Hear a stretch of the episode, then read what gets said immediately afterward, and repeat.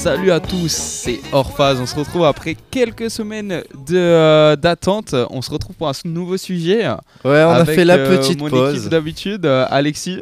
Alexis ici à la régie, toujours prêt à refaire une nouvelle émission. Noé quand toujours là sur le On plateau. est là. Et cette fois-ci, un nouvel invité, quelqu'un qui était venu à l'ancienne, mais ça se fera juste partie des archives. On a reçu Eddie. Bonsoir, enchanté, merci encore de m'avoir invité aujourd'hui. Et oui, maintenant on va dire que c'est ton deuxième baptême, ça sera les deuxièmes premières fois. C'est toujours magnifique la première fois, même la deuxième. Super. Donc, euh, après ces quelques semaines d'absence, euh, que maintenant on a eu le temps de se préparer, on a écrit un nouveau sujet, un nouveau petite question, assez simple et pourtant qui va mener de grandes réflexions avec des connaisseurs, notre connaisseur aujourd'hui. et ça sera tout simplement le jeu vidéo. Attention, est-ce que c'est plutôt un sport ou un art Qu'on va aller détailler voilà tout ça. le thème Très bonne de question. cette émission. Il s'agit, oui, d'une activité, comme je l'ai écrit dans le petit résumé, omniprésente, euh, qui se voit aujourd'hui devenir l'un des plus grands centres d'intérêt sociaux. Mais de sa création et de son utilité, quel est l'impact social qu'apporte cette discipline et pourquoi ce format peut toucher toutes les personnes, même les moins intéressées? Nos repères artistiques et sportifs nous guident, mais peuvent grâce à ça, mais peuvent grâce à ça qualifier le jeu vidéo. C'est bon, bref, avec Orphase, on essayera de trouver les mots et avec vos avis, on tentera de deviner l'évolution qui s'y prépare. Pour cela, donc, euh, on aura plusieurs axes, on a tout préparé et euh, je laisse Noé parler du premier axe avant que j'envoie le premier micro-trottoir. On va parler du côté sportif, c'est-à-dire l'adrénaline sportive dans le jeu vidéo. Pourquoi on parle de sport déjà?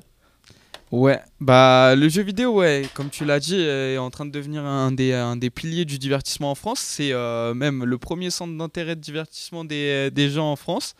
Et euh, on a vu une scène e-sport, donc une scène de sport sur les jeux vidéo qui euh, émerge depuis quelques années, notamment via les jeux vidéo en eux-mêmes, genre par exemple Counter-Strike, League of Legends, les jeux axés compétition, et euh, les euh, personnalités comme euh, les gros gros streamers qui commencent à, faire des, des events, des événements là-dessus, comme Zerator ou Kameto qui arrivent à quand même remplir des Bercy. Et donc on voit que c'est une scène qui attire du public et en même temps attire des, des talents qu'on pourrait qualifier maintenant de sportifs. Donc voilà, on va essayer de voir un peu qu'est-ce que c'est que cette scène e-sport. Très bien. Et là, on va commencer par la question la plus basique, la plus simple qu'on va écouter en micro-trottoir et après on se lance se sur le plateau. pour le micro-trottoir.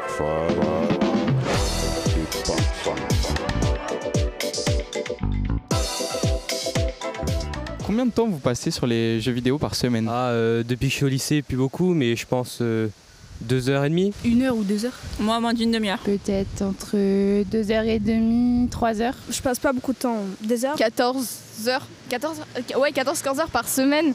C'est énorme. une ou deux heures Ouais, 6-7 heures.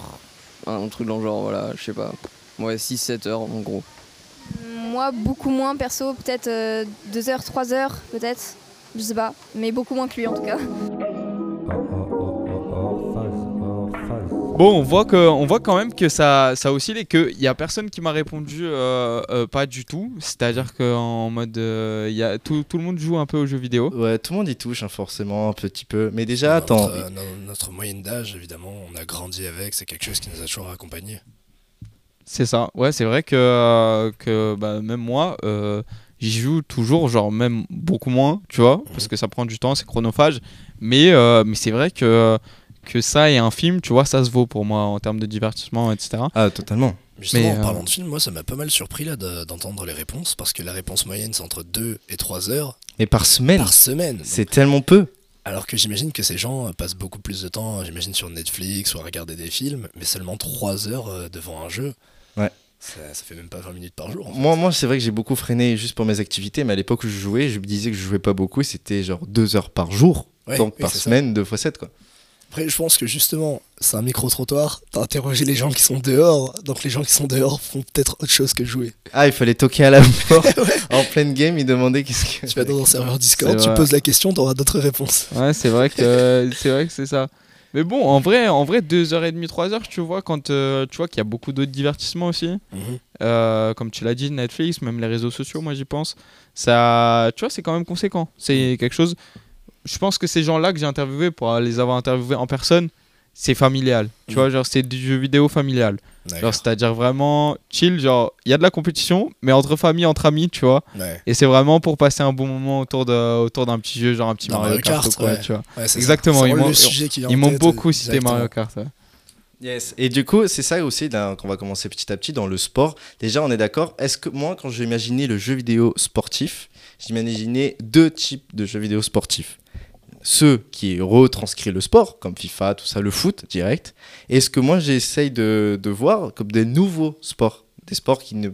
Vraiment une, une scène sportive qu'on a annoncé au tout début, tout ça, les Bercy, mais que c'est des sports seulement réalisables en tant que jeu vidéo, mais avec cette, tout le même monde, le même univers et ce truc sportif. Par exemple, Mario Kart, là, on c'est plus difficile à qualifier. On sent que c'est un truc réel, mais tellement fictionné. Et c'est ça. Et du coup, est-ce que on se fait plus attirer dans. Vous croyez qu'on a plus de. On y passerait plus de temps en moyenne à jouer à ces nouveaux jeux sportifs ou retranscrire à la réalité? Bah, je pense que ça dépend surtout du public, dans le sens où euh, tu auras un public qui est attiré par ceux qu'ils connaissent déjà. Le public de FIFA, c'est les gens qui aiment déjà le foot, qui regardent déjà euh, les matchs à la télé ou avec leur famille, donc c'est déjà lié à une émotion euh, positive. Et du coup, le fait de retranscrire ça, de pouvoir vivre l'action et de regarder un match mais auquel on participe à la fois sans faire forcément d'efforts physiques et seulement de coordination main-œil, plus du coup la rivalité avec son pote de l'autre côté du canapé, là ça attire clairement ce genre de public. Mais pour un public un peu plus euh, habitué aux jeux vidéo par exemple, euh, moi je suis un énorme joueur de Smash Bros au point où c'est devenu euh, compétitif, ça commence par des petites soirées avec des potes et ça finit par des gros tournois où, euh, Où tu joues le pain, quoi. ça, c'est on, on joue pour gagner. C'est on s'amuse presque, mais que quand on gagne. Et ce genre de truc, ça montre que les gens ne vont pas forcément être attirés vers quelque chose qu'ils ne connaissent pas, mais plus vers quelque chose qui euh, attire une partie d'eux. C'est pour ça que euh, donc le, le- la question euh, qui était posée, c'était est-ce qu'on est plus attiré vers quelque chose de, de fantasy ou euh, de réaliste qu'on connaît? Ça dépendra juste de la personne. Ouais, moi je pense que tous les jeux, tu vois, sont susceptibles à- aux deux interprétations. Mm. C'est-à-dire que tu peux jouer, moi je joue à FIFA, je peux m'amuser, tu vois. Mais quand je joue avec mon pote sur, euh, sur le canapé, tu vois, c'est plus de l'amusement. Ouais. C'est celui qui perd, euh, il va prendre cher toute la soirée parce que parce qu'il a perdu, tu vois. Et ça, c'est de la micro-compétition. Mais comme je te disais, par exemple, Smash Bros, c'est un jeu qui est. Même la promo Nintendo est faite pour du grand public, tu vois. Ouais. Et c'est vachement intéressant euh, de regarder. C'est fait pour du grand public, c'est beau, c'est coloré, il y a beaucoup de couleurs, il n'y a pas de sang, il n'y a rien du tout, peut tu vois. ajouter que le Mais- créateur, Masahiro Sakurai, est vraiment opposé à la scène Oui, compétitive voilà, du jeu. ça. Il Tu fait tout pour essayer de balancer le jeu de manière à ce qu'il soit le plus euh, family friendly. Et euh, Nintendo d'ailleurs à plusieurs reprises retiré le jeu de scène compétitive parce que justement c'est pas la vision qu'ils avaient euh, du projet. Et c'est ce que c'est là où je voulais en venir, c'est que malgré ça, en fait, tu, tu arrives à créer parce que les joueurs arrivent à s'approprier un style de jeu, ils voient quelque chose de compétitif. En fait, ça devient vraiment un travail. C'est, c'est vraiment genre par rapport à ta vision du truc, est-ce que c'est vraiment un divertissement pour toi ou plus tu as envie de t'acharner comme un travail, tu vois, parce que c'est vraiment du travail, ça devient vraiment, faut que tu optimises les choses et tout, que tu travailles un peu, mais c'est, c'est aussi ce qui attire la satisfaction, quoi, au final.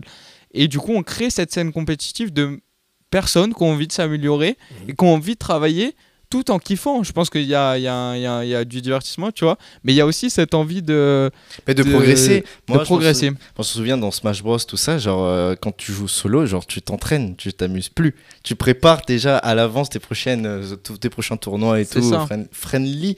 Mais euh, moi en fait, je dis friendly au moment où tu mets rien en jeu à part ton honneur. si mettre déjà des sous, c'est déjà beaucoup, mais, mais voilà, en mode tranquille. Mais le fait déjà de s'entraîner et tout, c'est t'as vraiment une. le jeu dépasse le jeu, ça devient du sport euh, pur et dur déjà. La scène compétitive en fait est purement logique parce que dès qu'un jeu ou une activité oppose une personne à une autre, évidemment l'enjeu sera grandi rien que par la, la comment on appelle ça l'essence pure du projet. Genre même un, bras de fer en soi euh, qui gagne, on s'en fout, mais c'est une personne contre une autre, donc paf d'un coup ça devient euh, compétitif. Et le jeu vidéo c'est purement logique parce que encore plus avec les règles spéciales du truc. Par exemple, on pourrait parler d'une partie d'échecs.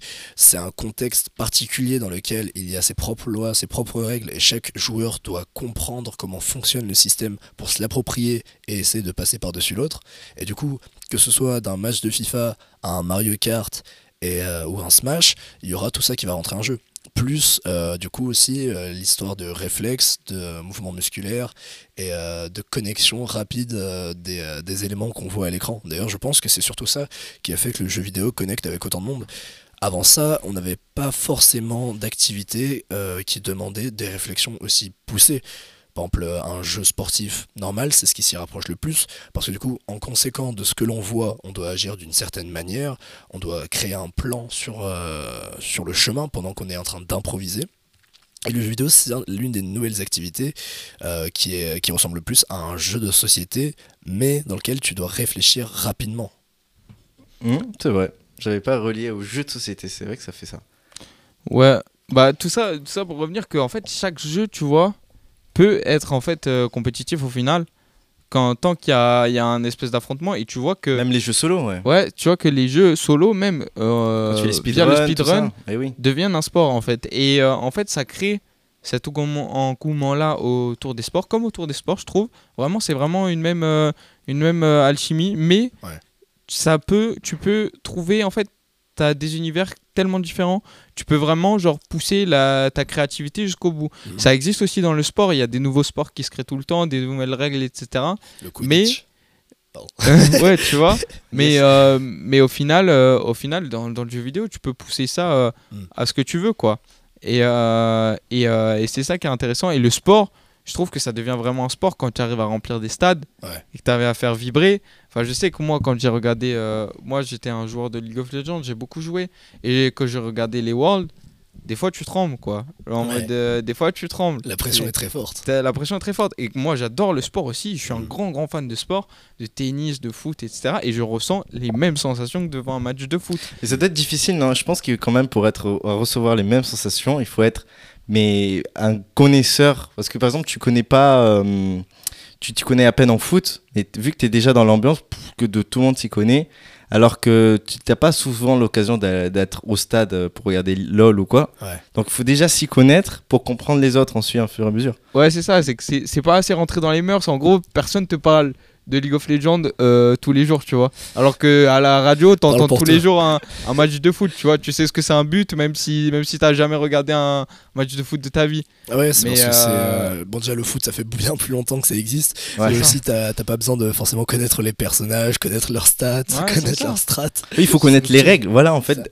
peut-être que dans le bien, sport plus euh, réel, waouh, j'ai l'impression, pour les gens de l'extérieur. Bref, il faut juste, enfin, faut juste, il faut déjà connaître très bien les règles. Mm. Et euh, sauf que dans le jeu vidéo, il faut connaître les règles et les L'univers. et l'univers à quelque chose de plus spécifique. Du coup, c'est ça qui est bien, on va rentrer dans ça, l'espèce de création d'un nouveau sport. Parce que du coup, il y a, y, a, y a quelque chose en plus. C'est avant d'aller dans les gros exemples, on, on va prendre plutôt FIFA qui est simple. Du coup, on connaît les règles, c'est facile. Et pourquoi il y a un engouement en plus? Parce que tu dépasses des fois certains trucs, des trucs techniques euh, un peu abusés, mais du coup, tu le sais que ça rentre en jeu, difficulté, parce que la façon de jouer n'est pas la même, du coup. D'ailleurs, c'est vrai qu'on on a évoqué les deux, mais on n'a pas forcément fait la distinction ou la connexion. On a deux types d'e-sports. Donc, le speedrun, ce qui, consiste à finir le jeu le plus rapidement possible, réussir à arriver au générique de fin, et euh, donc le compétitif dans lequel on va être euh, mis face à une autre équipe. Et euh, c'est justement du coup des, des, des scènes tout à fait différentes. Donc, dans le speedrun, il y a plusieurs façons de finir un jeu rapidement. Par exemple, on a le any percent, donc peu importe le pourcentage, pas besoin de finir le jeu à 100%, toutes les quêtes euh, secondaires, c'est simplement arriver à la fin. Il y a le exploit, celui du coup on essaie de trouver des glitches qui nous permettront d'arriver plus rapidement à cette dite fin. Euh, des, façons de speedrun, il y en a des centaines, mais les trois plus importantes, c'est euh, ces deux-là. Et finalement, il y en a aussi une autre que j'avais en tête et que j'ai complètement oublié au milieu de ma phrase. Euh, attendez, c'est... 100%. Non, c'est le TAS, le Tool Assisted Speedrun. Ah oui, le, le Quand tu 100%. programmes et c'est l'ordi qui joue, mais en perfect. C'est ça. Donc en gros, tu vas mettre ton enchaînement de combinaisons qui vont, faites, qui vont être faites à la manette, sauf que l'ordinateur va les exécuter à ta place. Mais du coup, dans ce cas-là, on va littéralement programmer le jeu pour se finir de la manière la plus optimale possible. Du coup, on voit qu'il y a, il y a une infinité de, de façons de participer à, à cette scène-là. Ouais, c'est le travail. Ça, c'est comme je te dis, c'est le travail, c'est dans quoi tu te reconnais le plus. Et après, c'est travail. C'est du travail. Et c'est ça qui, je pense, procure de la satisfaction, comme dans, comme dans un sport. en fait, tu peux prendre le jeu vidéo comme un divertissement ou un sport. Le divertissement, c'est vraiment retour sur investissement en termes de satisfaction instantané, quoi. Ouais. Vraiment. Ouais, tu Alors plaisir. que, alors que quand tu travailles, le retour sur investissement est là si tu t'améliores.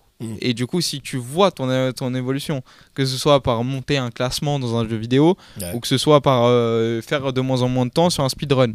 Tu vois, et c'est que ce- cette nouvelle scène euh, sportive, quoi, Mhm. est amenée par, par, par tout ça, donc par ce sport, entre guillemets, mais euh, libéré par, euh, par, par j'allais dire par l'art, mais on y reviendra, mais, mais même en vrai, tu peux, tu, tu as tellement de, de choses, en fait, tout, ce qui, tout est réalisable, tu vois, genre au final, Mm. tant que, tant que le, le support te le permet, et, euh, et c'est ça que le, le réel permet beaucoup de choses, Ouais. mais, mais le jeu vidéo permet l'imagination, quoi.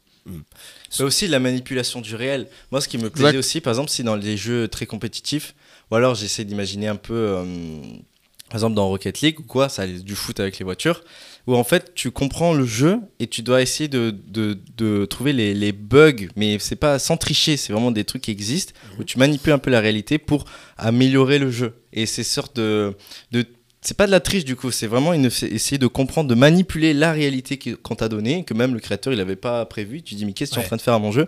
Mais du coup tu le rends plus intéressant ou quoi? Ou même dans Smash Bros il y avait, euh, voilà, dans. Smash Bros on va dire qu'ils ont prévu six coups différents et toi t'en en votes encore trois. Il dit mais comment ça se fait? Parce que il y a des, des, bugs exploits de, de réalité. C'est ça qui devient ultra intéressant, je veux dire, dans, ce, dans cette nouvelle opportunité que ça serait peut-être, moi, je dirais, dans un, dans un avenir, on y reviendra plus tard, mais devenir plus intéressant encore. Vous, me, commencez à me connaître. Du coup, évidemment, Smash Bros. Euh, faut savoir, par exemple, dans euh, Smash Bros. Melee, euh, l'opus qui est sorti sur GameCube en 2002, le jeu a été développé seulement en 10 mois, si je me trompe pas, ce qui fait qu'il a été assez rush. Des personnages ont été rajoutés au dernier moment, comme Ganondorf, qui est finalement un clone de Falcon. Et ce jeu ayant été rushé, on se retrouve avec des bugs, donc des exploits, ce dont nous parlait Alexis, qui ont été littéralement au centre de la scène compétitive. Je parle par exemple du wave dash, c'est euh, le fait de faire un petit saut, une esquive vers le sol qui permet de faire une glissade et se déplacer en étant actionable, c'est-à-dire pouvoir agir, faire une attaque, faire quoi que ce soit. Et ça, justement, ça des, milliers d'exploits comme ça, comme le L cancel, euh, comme euh, les esquives aériennes un peu plus compliquées. Enfin, là, je, je commence à aller un peu loin. Mais ça qui n'était pas prévu par les créateurs, par les développeurs. Et euh, encore une fois, Masahiro Sakurai, quand il a découvert que c'est ça qu'on faisait de son jeu, euh, l'opus suivant, du coup Smash Bros. Brawl, qui est sorti sur Wii en 2008, ils ont tout fait pour essayer de rendre le jeu plus familial dans le Il sens où plus long.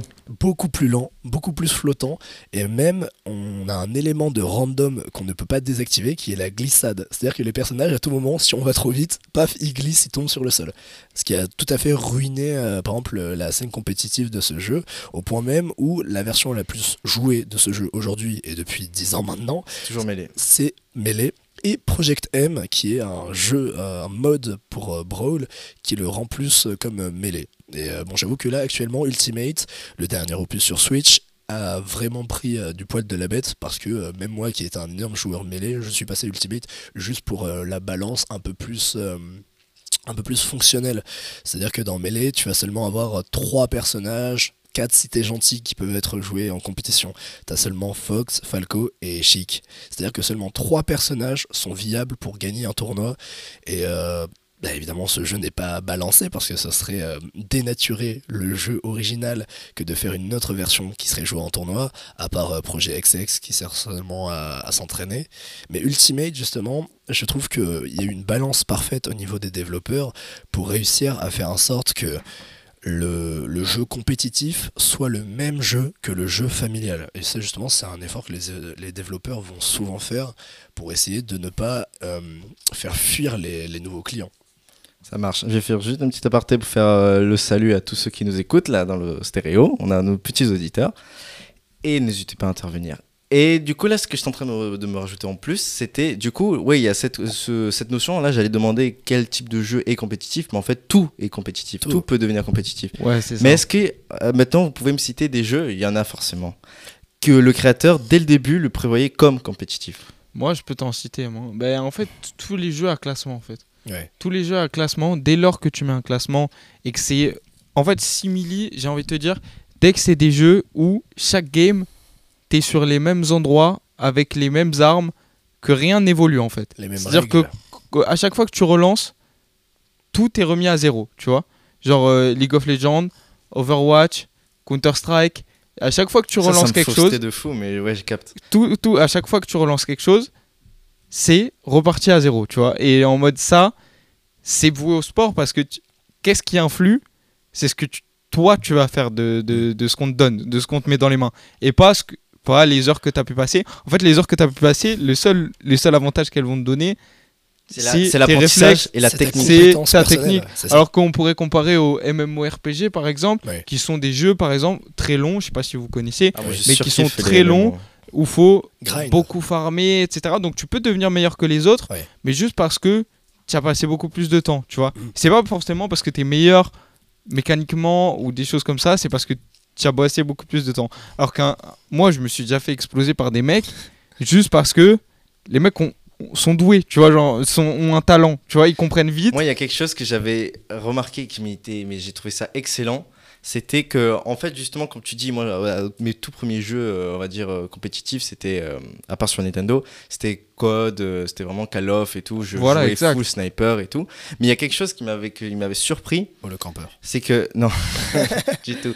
Non, je jouais sniper, mais en mêlée, genre, j'aimais trop faire les trickshots et tout. Ah. Ouais. Ouais. Non, c'était qu'en fait, à force de jouer à, au jeu, moi je pensais que j'étais en train de devenir meilleur dans Black Ops à l'ancienne. J'étais de commencer à devenir meilleur dans ce jeu. Une fois que j'ai arrêté de jouer, j'ai passé à autre chose et que je reviens sur un autre FPS, j'avais tous les réflexes. Il fallait juste adapter au nouvel univers, aux nouvelles fonctions. Mais du coup, j'avais vraiment appris des choses, des techniques, des gestes techniques, des réflexes type pour par jeu. Même parce que du coup, même quand tu les sports de combat, ils sont très différents. Il y en a c'est sur euh, un seul plan, il y en a c'est en 3D et tout. Ouais. Mais tu as quand même genre euh, une façon de réfléchir euh, très intéressante et tout qui, qui tu euh, juste tu réadaptes en quoi en quelques heures de jeu. Et du coup, c'est là cette sensation de sportif où vraiment tu apprends des choses, tu apprends ta, ta façon de jouer toi et qui va encore plus loin de ce que le jeu te permet. Tu Oui. dépasses mais Tu aiguises tes propres compétences qui peuvent être transportées d'un jeu à l'autre, vu que c'est quelque chose que tu développes en toi-même. et ouais, et même dans Ouais, les bah, MMO. tu remarques euh, les, les très bons joueurs. euh, moi, je pense à des joueurs. Enfin, moi, je suis un peu League of Legends comme Bad Lulu ou des choses comme ça. Des joueurs de League of Legends, ils sont très doués sur League of Legends, mais ils sont aussi top players sur euh, sur euh, sur des jeux de voiture. Ah. Euh, ils sont aussi top players sur. Enfin, en mode, les, les mecs peuvent être top players sur 4 jeux à la fois. Ouais. Tu vois, parce que.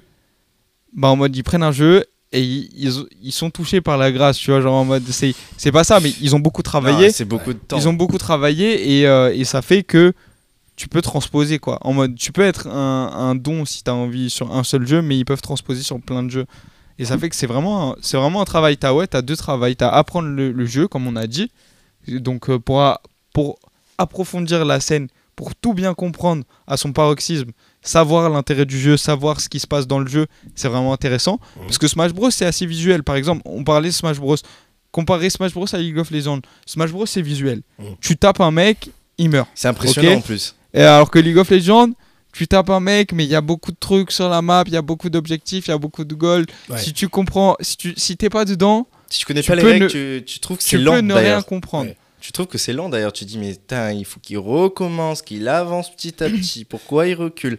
Alors que dans, dans, leur- dans la tête du joueur, Ouais. c'est le dinguerie ce qui est en train de se passer. Alors que moi, je suis, je suis purement incapable de regarder oui, du coup une game de League of Legends parce que je vois se déplacer Entière, lentement, en mode, Ouais, Ouais, voilà, mais c'est mais c'est et, euh, ça stimule et euh, c'est- quand tu connais. c'est voilà, c'est deux c'est deux univers qui sont qui sont différents et pourtant tu vois que ça crée un engouement. Mhm. Comme on a dit, la scène League of Legends commence à être relativement énorme quoi. Quand ça remplit des Bercy, Un peu plus qu'énorme. tu peux te voilà. Aussi la scène la scène e-sport donc du sport c'est euh, c'est ce qu'on peut dire c'est qu'elle arrive quand même à petit à petit elle s'est installée je dirais en 10 ans tu vois. Mm. et euh, elle Oui, parce que le sport, ça c'est officiel. C'est officiel. maintenant euh, à partir du moment où ça remplit des stades c'est un sport. On il y a même des discussions pour l'intégrer aux Jeux Olympiques, aux Jeux Donc, tu Olympiques, vois, ça, donc ça fait encore débat C'était quoi comprendre, Counter-Strike, je crois, non? C'est la je seule sais info que j'ai. mais, euh, mais, mais tu vois, Yes. c'est devenu un sport. C'est devenu un sport et grâce à tout ce qu'on dit, chacun peut s'y retrouver, dans chacun dans son domaine. En fait, je pense que c'est ça, c'est que vraiment, puis t'as pas trop d'efforts à faire. Pour, euh, pour y aller. C'est c'est, l'accessibilité. J'allais dire exactement ce mot-là, l'accessibilité. Euh, les sports, souvent, il faut avoir une condition physique plutôt appropriée, euh, alors que les jeux vidéo, n'importe qui, peu importe son âge, peu importe son passé, peu importe sa personne, peut y participer à partir du moment où il a euh, plus ou moins des mains, même si on développe aussi des manettes pour les gens sans mains. Ouais, mais, Ouais. mais malgré tout, d'ailleurs, ça me fait penser à un truc. Les malus aussi du sport sont arrivés dans le e-sport. C'est euh, le dopage. Je pensais Ah, pas du tout ça possible. Quand j'ai appris ça, j'étais choqué. Et en fait, et en même temps, si, parce que quand tu prends, euh, les gens ils sont sous caféine ou quoi, en, en vrai, ce que même tout le monde fait, mais ça fait partie Oui, ça- comme du du dopage. hein, Parce que tu es concentré. Et, et après, il y a ça aussi que hum, ça, ça, ça c'est le même euh, business. Là, on part en mode business. Ouais. C'est comme avoir les chaussures de sport qu'il faut. Il y a aussi le clavier de souris qu'il faut, Mhm. etc. Et du coup, tu aurais des avantages. Parce que. Des avantages techniques. Ouais, c'est mettre, c'est mettre vraiment toutes les chances de son côté. Et en fait, il y a plusieurs catégories. Ouais, je pense qu'il y a aussi l'hygiène de vie. Comme on dit, c'est accessible à tout le monde. Mais euh, quand tu regardes les top, top players, c'est vraiment des mecs euh, qui font beaucoup de sport, euh, qui, sont, qui ont une hygiène de vie relativement très correcte, tu vois, et qui, qui se la donnent beaucoup. Et en fait, c'est c'est parce que tu ne peux pas entretenir qu'une Ouais. partie. Et les, les mecs qui veulent vraiment en faire un métier, et, et un sport, ils doivent avoir tout ça, donc que ce soit le matériel, comme un sportif, Oui. la condition de vie, donc euh, l'hygiène de vie, pardon, donc que ce soit le sport, le bien-être mental, le, le temps de repos, etc. Mhm. Et euh, le dopage peut faire partie. On avait vu, moi j'avais vu l'adderall. L'adderall, c'est donc c'est une molécule qui te permet de te concentrer quand tu euh, quand as un trouble de la concentration justement. Et genre ça te permet de te refocus un peu. Ouais. Et c'est c'est donné aux gens qui ont des TDAH, du coup, donc des troubles de l'attention, etc. Et, euh, et, euh, et c'est utilisé, ça a été utilisé dans l'e-sport. Il y a des effets secondaires et Ouais. c'est interdit parce que tu es plus concentré, c'est tout. C'est comme euh, un peu du café, mais en plus fort, quoi. Ah, beaucoup plus fort. ouais. En beaucoup plus Beaucoup, fort. Même le café, ça, ça te permet d'être concentré. hein. Il y a une molécule qui te permet. Mm. Mais, euh, mais voilà. Et euh, malgré tout ça, et genre, ça serait quoi les limites? Par exemple, j'aimerais dire, il y a, comment on- dans l'e-sport ça intéresse beaucoup de monde et malgré tout, ça peut, pas ne, ça peut ne pas intéresser. Par exemple, moi j'avais vu euh, un, un streamer, là, là je saurais dire aucun nom. Bon, bref, il jouait un jeu. Ouais. Il est, et le jeu, visuellement, tu, tu dis, il joue normal et tout. Et en fait, il avait mis en écran, au lieu de se voir lui, mais ses mains qui jouaient d'une façon totalement bizarre et tout. Le challenge était là. Mais c'est du coup, il crée de la compétition, mais il faut, faut vraiment se concentrer dans des choses que tu n'y attends pas pour essayer de le comprendre. Est-ce qu'il y a, c'est ce qu'on doit en arriver là pour essayer d'intéresser les gens, du coup? Je pense qu'en fait, la caméra des mains, qu'on voit d'ailleurs de plus en plus en stream, déjà pour euh, prouver la légitimité de la run et pour aussi montrer la technique du joueur, c'est quelque chose qui est pour les personnes plus intéressées, dans le sens où une personne casuale, C'est les connaisseurs, là. c'est ça, une personne casuale, une personne euh, lambda qui regarde ce genre de stream sera intéressée par voir l'émotion, la concentration dans la tête du joueur, tandis que quelqu'un qui lui-même s'adonne à l'activité se dira quels sont les inputs, qu'est-ce que, qu'est-ce que le joueur est actuellement en train de faire. Et justement, je pense que c'est pas forcément pour intéresser de nouveaux publics, parce que le nouveau public euh, ne seront pas forcément impressionnés par ce qui se passera sur euh, le clavier. Euh, tandis que la- le joueur intéressé le sera. C'est par exemple, je sais pas si vous connaissez ce jeu qui s'appelle Osu, O-S-U. C'est un jeu de rythme, l'un des plus connus. Ah oui, gros, avec la, la souris, là ça, Ah oui, ah, tu cliques Les jeux de rythme, j'adore. Quand tu vois un joueur, même pour une personne non initiée, du coup, pour le coup, euh, donc avec ou sa tablette graphique ou avec sa souris qui joue à ça, tu fais 200 clics à la seconde presque. C'est incroyable, c'est phénoménal. Et ça, même pour une personne qui ne s'y connaît pas, c'est un- c'est une prouesse physique. Oui, c'est visuel. Ouais, mais là, il faut, vraiment, il faut précision. impressionner, quoi. Il faut vraiment impressionner. c'est du showmanship, c'est c'est quelque chose qui se passe, c'est quelque chose, par exemple, même sans s'y connaître, on arrive à se rendre compte que quelqu'un qui fait un backflip, c'est assez stylé. Et là, dans cette situation, c'est pareil. Quelqu'un qui a une coordination, qui a une dextérité, qui a une précision aussi précise, ouais, Euh, c'est quelque chose qui reste assez fou pour n'importe qui, je pense. Voilà, tu as de la compétition qui est, qui est plus ou moins accessible. Et je pense que pour initier les gens, déjà, je pense que c'est les intéresser aux jeux vidéo, donc trouver un phénomène qui peut les toucher. Mhm. Et après, je pense que ça vient de source. C'est, ça vient par rapport à ton caractère. C'est-à-dire, si tu es intéressé par les jeux vidéo et que tu es un compétiteur dans l'âme, tu trouveras un moyen de faire de ton jeu une compétition. C'est-à-dire que, mais, euh, mais toujours Et, euh, mais voilà, après, il y a des gens qui sont pas du tout intéressés par les jeux vidéo et euh, qui ne le seront peut-être jamais, qui refusent Ouais. ça à, à fond. Et il y a des gens qui n'ont peut-être juste pas trouvé le jeu vidéo qui leur correspond. Et, et voilà, moi je trouve que c'est vraiment une idée de qu'est-ce qui peut te toucher, qu'est-ce qui sensiblement peut te toucher, que tu as envie de pousser. Parce qu'il y a des gens, ils sont, ils sont que là pour faire leur petite île sur Animal Crossing Et c'est leur ouais. compétition Ouais. pour eux. Ah, tu voilà. vois Mais il y a un classement Voilà, c'est ça. esthétique. Et même, euh, voilà, exactement. Eh oui. Et même un classement contre eux-mêmes, tu vois. La compétition, c'est surtout contre soi-même. Mhm. Et euh, c'est comme ça qu'on devient meilleur. Et du coup, genre, en mode, c'est c'est- c'est hyper intéressant de voir comment tu peux retranscrire, entre guillemets, la vie. Quelqu'un qui, qui fait un sport pour s'amuser, tu peux le retranscrire dans les jeux vidéo, qui va juste s'amuser, pas, pas de, essayer d'être le meilleur, etc. Et ça- moi, ça me.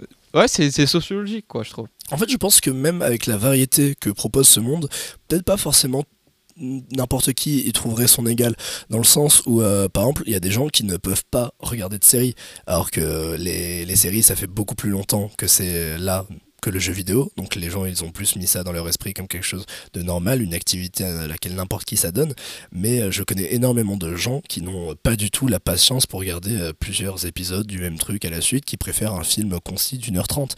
Les jeux vidéo c'est pareil. Vu qu'on y met beaucoup plus qu'une heure trente, euh, si c'est pas pour faire la, campagne solo par exemple, il faut s'y mettre dedans, c'est euh, un investissement. D'ailleurs aussi avec le, prix des jeux, euh, souvent se vendant à 60 euros neuf, c'est un investissement dans lequel tu prévois du coup d'y mettre euh, le temps qu'il faut pour l'argent que tu as dépensé dessus. C'est pour ça que je pense que T'as les, les joueurs très casual qui vont du coup euh, trouver seulement euh, Candy Crush sur leur téléphone intéressant et ces gens-là tu peux pas forcément leur mettre un gros Quake devant eux euh, qui trouvent ça incroyable. Dans les réponses de combien de temps il passait, bon après on a eu les gens de dehors, ça j'avais compris, mais est-ce que c'est pas encore un peu, j'ai l'impression que en mode c'est tabou de dire que tu passes beaucoup de temps sur les jeux vidéo.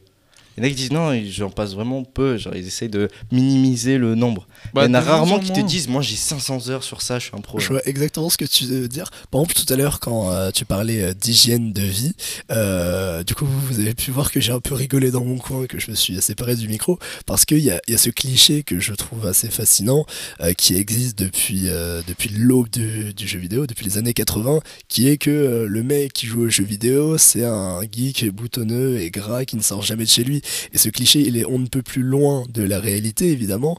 Et je ça, euh, par exemple, du coup, ce cliché existe encore actuellement.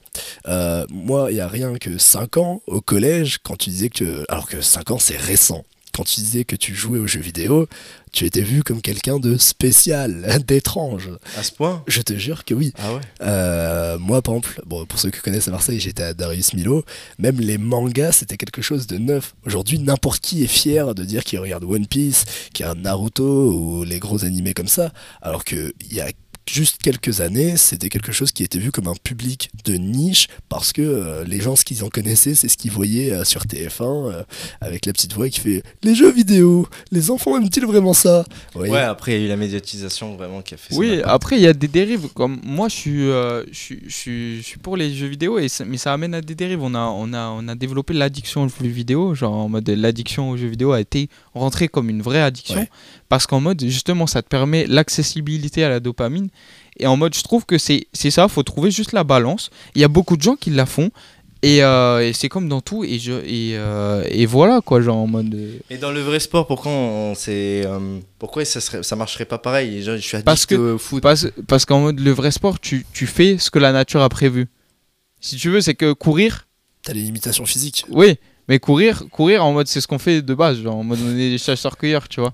C'est pour ça, c'est pour ça que ça paraît bizarre et que, et que les mentalités changent, mais qu'il faut pas tomber dans l'extrême inverse non plus. Et, euh, et voilà, c'est une limite qu'il faut trouver. Et, euh, et je trouve c'est vachement intéressant euh, de, de, de s'y plonger, quoi. Et, et oui, comme je- tu peux dire, en mode passer beaucoup de temps sur les jeux vidéo, c'est un choix et en mode ça peut être tabou. Moi, quand j'ai fait mon interview, il y avait des gens qui minimisaient, je pense, Mhm. et au contraire, il y avait des gens qui euh, qui justement étaient euh, en plus rien à faire, genre en mode de le dire, tu vois. C'est-à-dire que je suis tombé sur. Moi, je m'attendais à que ce soit que l'un ou que l'autre. Et, euh, et bizarrement, j'ai eu les deux. J'ai eu des gens qui jouaient pas beaucoup, qui l'assumaient entièrement. Ouais. Et des gens qui jouaient beaucoup, qui l'assumaient entièrement. Et des gens qui jouaient beaucoup, qui le cachaient un peu. Et, euh, et, euh, et on a toujours, on a toujours, je pense, Oui. cette image de, Bah, de quelqu'un euh, Je pense vraiment qu'on a encore les séquelles de la représentation qu'a eu le jeu vidéo dans les médias, dans les médias populaires pendant ces, ces 20 dernières années, même ces 30 dernières années.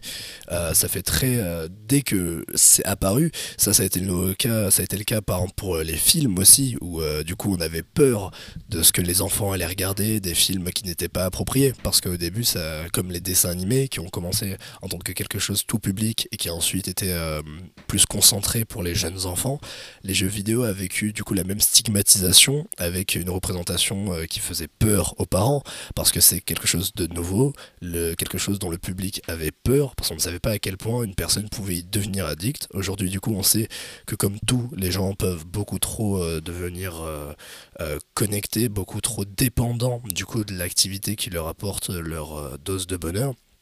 Et je pense que aujourd'hui, encore, si on pense euh, du coup aux personnes qui jouent, euh, le truc c'est que si on donne beaucoup d'heures, les gens ont peur qu'on se dise ah c'est quelqu'un euh, qui reste chez soi, qui n'est pas productif et qui qui ne fait pas quelque chose qui va faire avancer entre guillemets la société, ce qui est du coup quelque chose de tout à fait stupide à mon avis de, de faire ce genre de stigmatisation et de jugement. Bah, surtout quand ça peut devenir un sport, comme on l'explique. C'est que surtout que tu peux.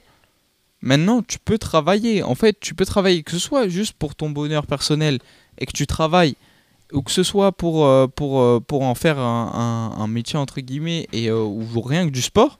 Ouais. En mode, c'est c'est c'est quelque chose que tu peux travailler. Donc, ça peut être productif. Et en mode, c'est pas encore rentré, je pense, dans, dans, dans l'imaginaire, mais j'ai vu des joueurs e-sport, quand tu les vois travailler, C'est sérieux. c'est du travail. Ouais. C'est du travail, Et quoi. Vraiment, c'est-à-dire c'est que du travail. les mecs re-regardent leur replay, ils y passent des heures, ils apprennent, ils parlent, ils machin, ils bidulent. S'ils sont pas en forme, ils vont faire du sport, Ouais. ils s'alimentent bien. Et voilà. Et, euh, et je pense que. Mais il y a ce, ce phénomène qui est vrai, c'est que c'est l'accessibilité à la dopamine, comme on l'a dit, et c'est quelque chose qui est qui est de plus en plus le cas dans notre société Ouais. et on va pas partir sur ce sujet mais, voilà il faut trouver je pense que la limite est en train de se trouver comme avec les réseaux sociaux Ouais. je pense que dès que c'est nouveau on a tendance à dériver l'être humain a tendance à se plonger à Avoir fond le négatif directement. négatif, que ce soit d'un côté en en parlant en négatif ou de l'autre côté que ce soit en devenant addict. Et après, c'est la société va rectifier le tir pour, euh, pour, pour en faire genre juste un, quelque chose de qui peut être sportif pour ceux qui le veulent et qui peut être un, un- un plaisir, tu vois. Je pense juste que toute discipline qui euh, ne détruit pas n'est pas de mauvaise de manière inhérente. Moi, j'ai, moi, je minimisais mes temps de travail, mon, mon temps de travail, mes temps de jeu quand je jouais et ça me frustrait. Du coup, je progressais pas et je me disais putain, j'ai passé autant d'heures pour rien. Du coup, euh, non. Par contre, quand je jouais, par exemple, moi, je jouais beaucoup aux MMO et que j'avais beaucoup de temps de jeu, je faisais un peu le connaisseur, moi, ben oui, mais tu connais, moi, à l'époque, sur telle mise à jour, on était comme ça et tout. Et du coup, de montrer ton temps de, jeu. Ce qui est marrant, c'est que ça, c'est très différent que euh, d'autres sports. Par exemple, euh, quelqu'un qui va à la salle régulièrement et qui n'a pas de progrès ne va pas essayer de minimiser son temps de salle. Il va quand même dire la, la, la fréquence à laquelle il y va parce que c'est une sorte de fierté et c'est euh, on n'a pas forcément encore ce niveau d'accessibilité sociale qui nous permet d'être fier d'une activité qu'on aime. Ouais, je suis d'accord. C'est vraiment vraiment an- ancré comme quelque chose de de pas bon mais mais même moi quand j'entends encore parler les gens, c'est euh, c'est à, à mon époque même moi dans, dans mon entourage proche hein, à mon époque on n'était pas enfermé, on sortait des trucs comme ça. À mon Euh, époque J'aimerais bien que les. euh, mais même 80 des gens que j'ai vus euh, parler vraiment à, à- dans des micros, devant des foules, etc., qui disent euh, on est fiers que, que, que nos jeunes euh, ne restent pas devant des écrans, euh, donc devant les jeux vidéo, etc. Et c'est en- c'est ancré comme quelque chose de euh, relativement négatif chez certaines personnes et de non productif, comme tu l'as as pu, as pu le dire. Voilà. Ce qui est impressionnant, c'est que aussi avec euh, l'événement du confinement qu'on a eu, euh, le jeu vidéo est devenu beaucoup plus accepté. C'est dans le sens où tous les parents qui étaient là en mode ah mon enfant ne sort pas, il n'est pas actif, ils se sont rendus compte que pendant que eux ils étaient là euh, à avoir un appel avec leurs amis pour essayer de continuer à garder une vie sociale, leurs enfants eux continuaient dans leur chambre tranquillement à continuer leurs activités habituelles avec leurs potes habituels. Ouais, c'est ça. Et je trouve qu'il y y a une plus ample acceptation, et que ce soit au niveau du sport ou au niveau du, du jeu vidéo en lui-même, ça commence à changer les mœurs, même au niveau des gens qui n'étaient pas d'accord avec Mhm. au départ.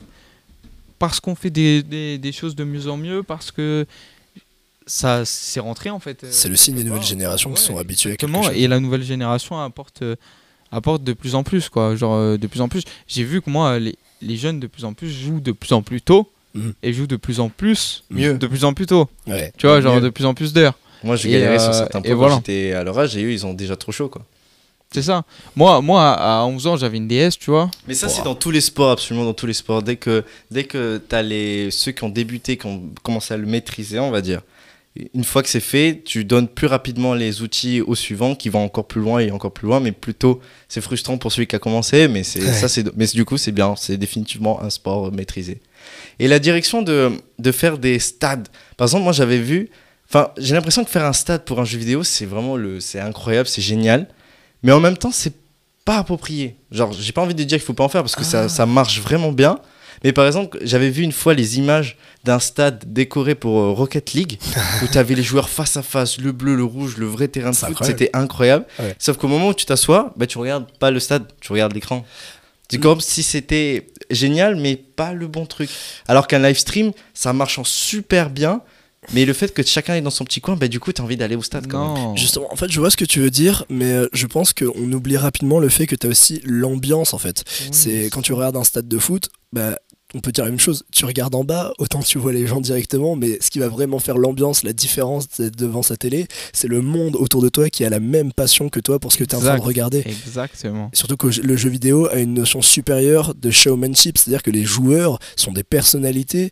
On- à force de regarder des streams, on connaît leurs réactions, on connaît leur vie, on, plus qu'un joueur de foot. Un joueur de foot, on sait comment il s'appelle, où est-ce qu'il habite, et à la limite sa femme, mais on ne sait pas forcément euh, quelle est sa personnalité, quelle est sa vision du monde. Du coup, avec un streamer ou un grand joueur, on va avoir une connexion plus euh, approfondie et le fait de voir cette personne en live, de la voir euh, réussir à, à- comment, comment dire à accéder à, à ce qu'il voulait. Enfin, euh, en fait, je, trouve pas juste la traduction correcte de achieve, mais euh, achieve, ouais, de Ouais, réussir. réussir, ouais. Ah, l'achievement, tu cherches. Ouais. Mais du coup, de réussir à arriver à cette finalité, c'est c'est un shonen dans leur tête. Parce que s'ils se battent pour Ouais, réussir à arriver au top, en plus de ça, je te dis, si t'es dans un stade, par exemple de Rocket League, j'imagine que t'as du coup les commentateurs qui sont en folie à côté, qui sont en train de gueuler dans leur micro, qui sont tout aussi impressionnés et passionnés que toi. Hmm. Donc en gros, on, on aime euh, voir les gens au stade parce qu'on a suivi leur progression, carrément. Ouais. C'est pour semble- eux, carrément. C'est juste ouais, mais pour c'est pouvoir aussi, l'applaudir c'est aussi vrai. vraiment comme il disait, comme tu disais, euh, Ouais. je trouve pour l'ambiance. L'ambiance. euh, Oui, malgré tout, le stade a une ambiance Par- unique. Ouais, un match au stade, c'est et, euh, et quand tu vois même les shows qui commencent à être mis en place, c'est-à-dire que c'est des vraies prouesses visuelles. C'est euh, c'est-à-dire que les un- lumières, déjà. une, euh, une entrée de League of Legends pour les Worlds, c'est euh, des chorégraphies de ouf avec des groupes de musique comme Imagine Dragons. C'est Ah euh, euh, des enfin c'est c'est le Super Bowl du jeu c'est vidéo. c'est une atmosphère. C'est pourquoi tu vas voir un concert parce que c'est pas la même chose que écouter sur Spotify quoi. Tu, tu viens de faire euh, la comparaison parfaite en vrai, ouais. Regarder euh, de l'e-sport dans un match, c'est euh, la différence entre euh, écouter une musique sur son, sur son baladeur euh, ou de l'écouter en live. C'est l'ambiance autour. C'est ça. ça. Et ça, c'est c'est pour ça que sur, tu, ouais, ça devient, ça devient une performance. Et du coup, par conséquent, vu la tournure que ça prend, Mm. tu pourrais dire un sport est un, euh, un- la musique est un sport, mais, mais vu que c'est de l'art, c'est il n'y a pas cette dimension de compétition quoi. Il n'y a, pas du euh, tout parce que chacun apporte son truc. Mais du coup, vu qu'il y a une dimension de compétition, vu que tu es déjà sur un art et que c'est toi qui practice, bah du coup, ouais, ça, fait un- ça en fait un sport. C'est une manière très Voilà. intéressante d'y penser. J'ai jamais euh, concepté euh, la musique euh, comme un sport, mais c'est vrai que c'en est définitivement. Parce que du coup, tu as la même histoire de dextérité, euh, d'endurance. Bah, Euh, en fait c'est très flou ce que tu peux mettre derrière un sport mais euh, mais au final au final ouais il faut il faut euh, je pense que c'est plus cette idée de, de compétition et vu qu'un art n'a pas de compétition en soi parce que chacun un art c'est fait pour exprimer ce que tu as à dire et ben et ben et ben voilà c'est comme l'inverse Mm. un sportif peut faire de l'art Mm. moi quand je vois euh, Messi qui dribble quatre joueurs tu me dis C'est vraiment de c'est de l'art. non mais je suis désolé, mais, Alors, mais c'est- pas crois. hein. J'adore Sur- les gens qui disent ça. Quand tu vois Missy, tu vois pas un sportif, tu vois un artiste. Mais c'est vrai. Mais tu regardes la, la pure définition euh, de l'art, la définition est très large et n'a pas vraiment de, Ça te fait ressentir des émotions. de finalité. ouais. Pour introduire la seconde partie sur l'art, parce que là, ça y est, on en parle de Messi, c'est bon, on va parler de Messi maintenant. Non, ça va être à la question, on va écouter ça de suite. Quelle sensation avez-vous lorsque vous jouez aux jeux vidéo? Déconnexion. Je me sens libre. Euh, Bah c'est un peu le moment où on se détend, c'est après, euh, après les cours, euh, le moment de loisir. Donc euh, c'est oui, euh, je me détends. Ouais, c'est vrai que bah, une fois qu'on finit un niveau, on est content de le finir. Après, euh, oui, c'est sûr, on est un peu dans une bulle, donc on est tranquille, quoi. C'est sympa de, de se retrouver tout seul, quoi. Euh, je veux gagner, du coup, de la joie. Rien du tout. La satisfaction, je pense, de créer, bah, moi, pour ma part, de créer euh, vraiment ce que j'ai envie et d'adapter le jeu comme je le veux moi. Ouais, je pense que c'est ça. Après, je, je me sens bien, quoi. Je joue, je suis contente. Ouais, moi c'est à peu près la même chose. Je cherche pas du tout à avoir peur ou à être stressée du tout. C'est plus euh, un truc tranquille pour être détendu. Bah en fait ça dépend comment je suis euh, avant de jouer. En mode des fois je joue parce que je m'ennuie, des fois je joue parce que, euh, parce que je suis énervée, des fois je joue parce que je suis contente. Et du coup ça, ça, ça dépend, euh, mais généralement euh, ça me calme un peu ou alors ça m'énerve. C'est soit tout soit rien. Donc euh, bah, ça, toujours c'est pareil, ça dépend à quoi je joue en fait. Mais euh, en général euh, ça c'est cool. Je pense à une sensation un peu de vide. Parce que c'est un moment où, genre, euh, c'est un temps calme un peu pour moi. Du coup, c'est un moment où je pense un peu à rien et je, je, joue euh, pour un peu détendre un peu l'atmosphère avant de recommencer euh, la vie active.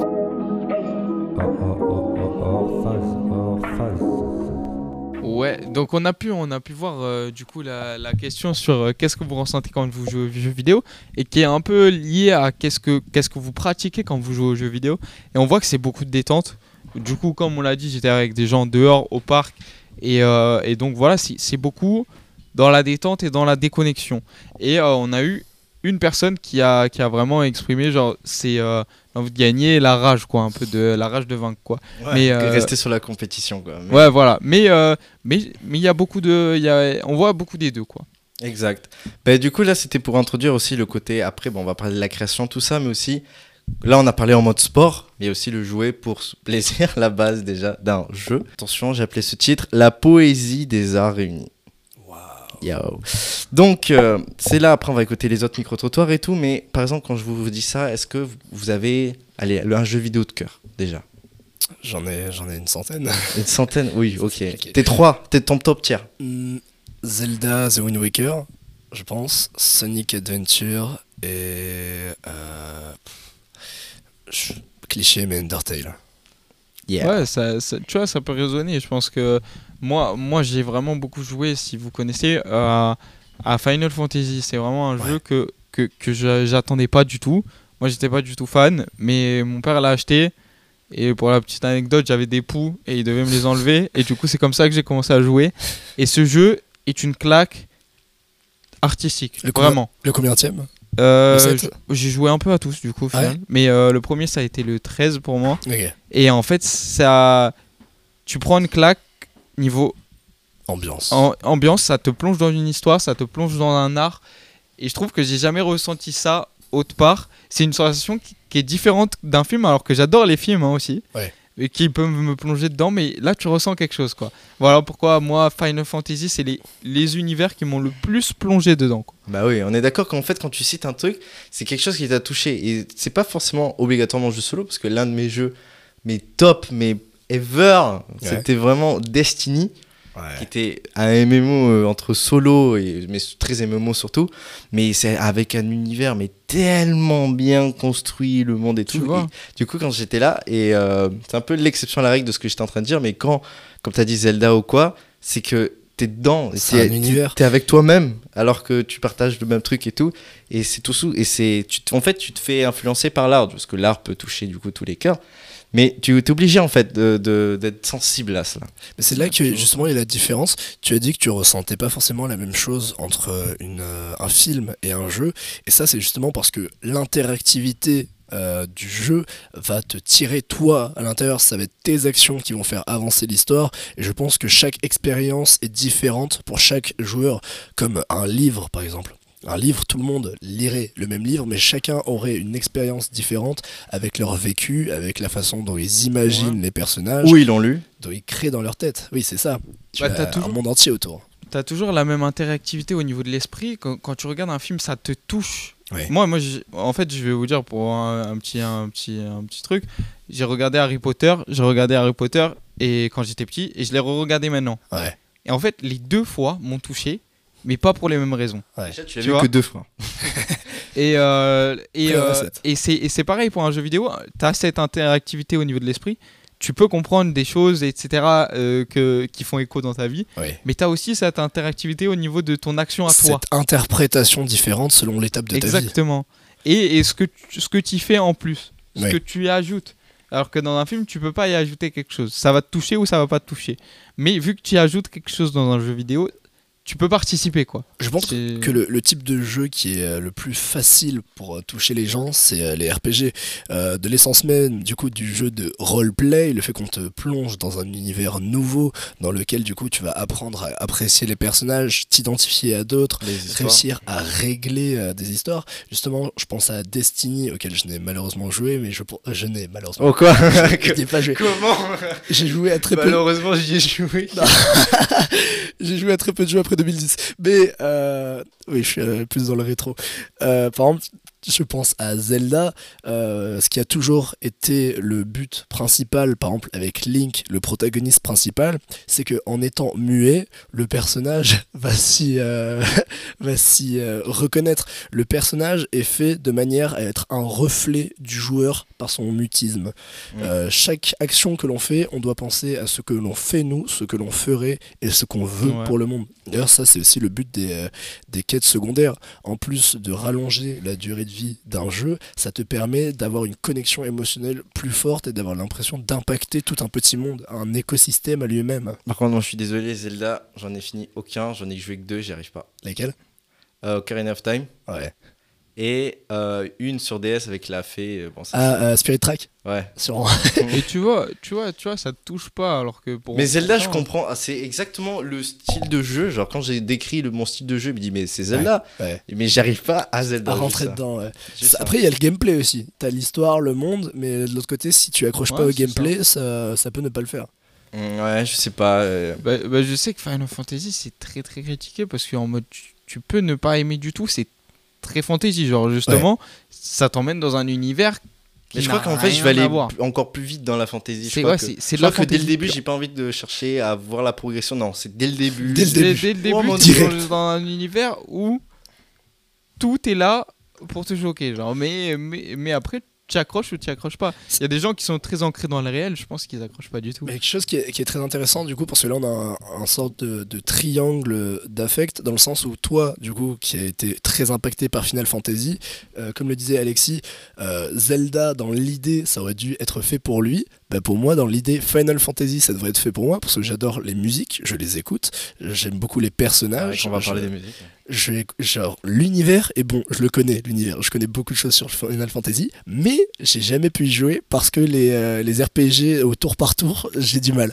Euh, moi, je suis quelqu'un qui est Ah, plus déjà, dans- Pokémon, t'as du mal alors. Ouais, Pokémon, j'ai du mal. Ouais. J'en Bon. ai déjà joué. Mais. Pokémon, moi, j'y joue plus. Mais j'ai joué quand j'ai vraiment. C'est la période pour moi. Rouge feu sur Game Boy Advance, euh, très très bien. Je- c'est quand on était petit. Et c'est, c'est- tu vois que là aussi, l'interactivité, tu as, ta petite équipe, tu crées ton petit monde. quoi. Mm. Chacun a sa petite équipe en fonction de ce qu'il aime.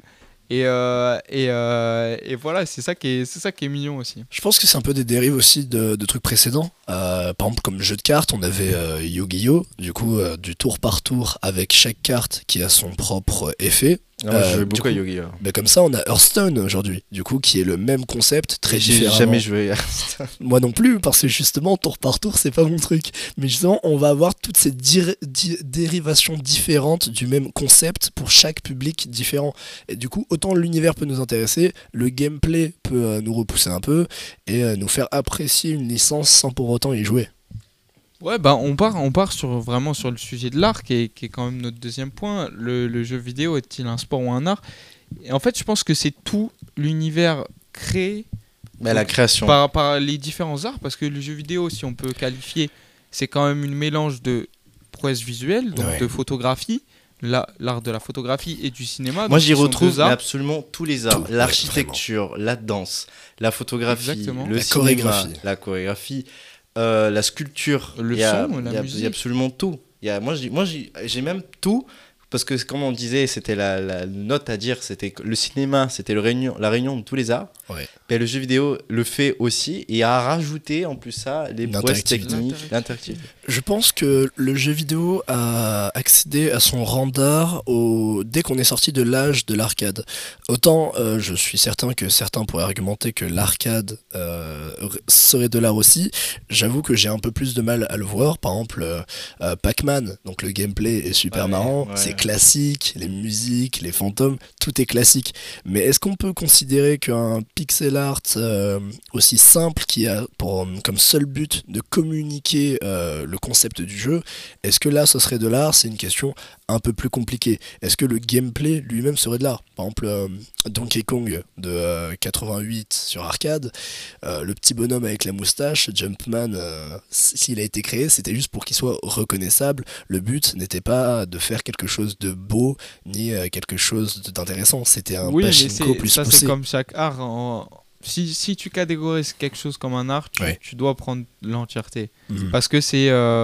J'ai beau, on, a, on a pu étudier euh, dans nos études euh, ça, l'art pour l'art. C'est-à-dire qu'il y a des gens, ils prenaient euh, un urinoir, Marcel Duchamp, Ouais. on va le citer, Et merci. et, euh, et, euh, et ils prenaient un urinoir, ils en faisaient- pour eux c'était une œuvre d'art. Ouais. Et ils la mettaient dans une certaine position et c'était une œuvre d'art. Donc tu dois, tu, dois qualifier tout d'art. Après ça touche ou ça touche pas et ça Ouais. touche un plus grand nombre de personnes et on peut qualifier plus d'art quelque chose qui touche plus de personnes. Mais, mais voilà, c'est c'est quelque chose qui, euh, qui voilà. Et moi je trouve que oui, ça, ça, ça, ça a atteint le rang d'art.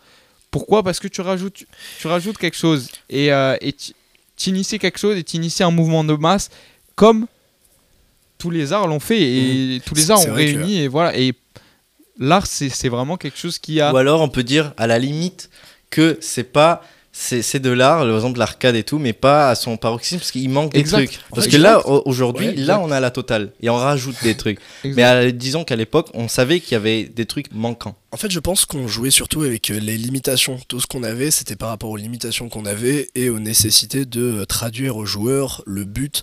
Du coup, c'était purement par la contrainte que euh, les choses ont fini telles elles ont été pour ensuite être remodelées avec du coup l'évolution du, jeu, l'évolution des systèmes auxquels on avait accès. Et dans ce cas-là, on a pu finalement ajouter toute cette, dimension de cinéma au jeu.